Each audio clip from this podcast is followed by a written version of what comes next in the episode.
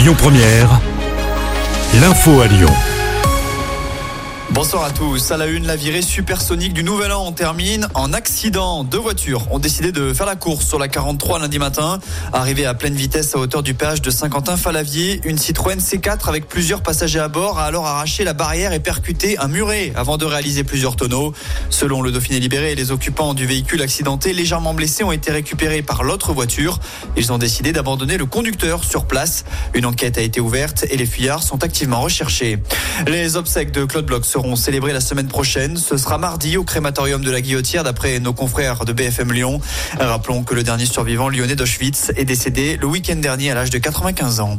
On connaît les nouveaux quartiers prioritaires de la politique de la ville. La préfecture du Rhône vient de les dévoiler. Chez nous, on en compte désormais 48. C'est 5 de plus qu'auparavant. Neuville-sur-Saône et Tarare quittent le dispositif, mais Écully, La Solée, La Roucadière à la Mulatière notamment l'intègre. Notons qu'un QPV est un territoire où les efforts des collectivités sont dirigés en priorité afin de compenser les écarts de niveau de vie avec le reste de la commune.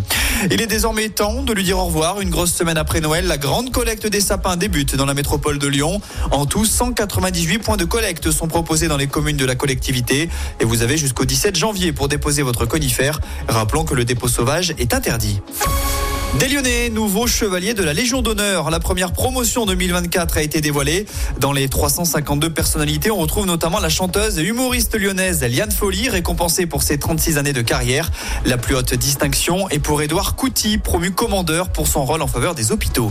On passe au sport en basket. La dégringolade se poursuit pour la Svel en Euroleague. Les Villeurbanais ont été sèchement battus aux partisans Belgrade hier soir. Défaite 90 à 77, le dixième revers de suite dans cette compétition. En foot, ça bouge à l'OL. Le défenseur central Adrielson et le gardien Lucas Perry devraient être les premières recrues lyonnaises de ce mercato d'hiver. Dans l'autre sens, l'attaquant Tino Kadewere devrait rejoindre Nantes sous la forme d'un prêt avec option d'achat.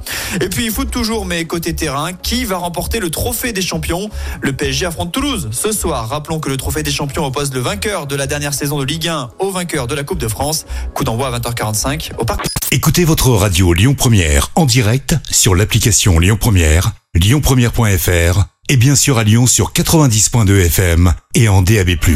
Lyon Première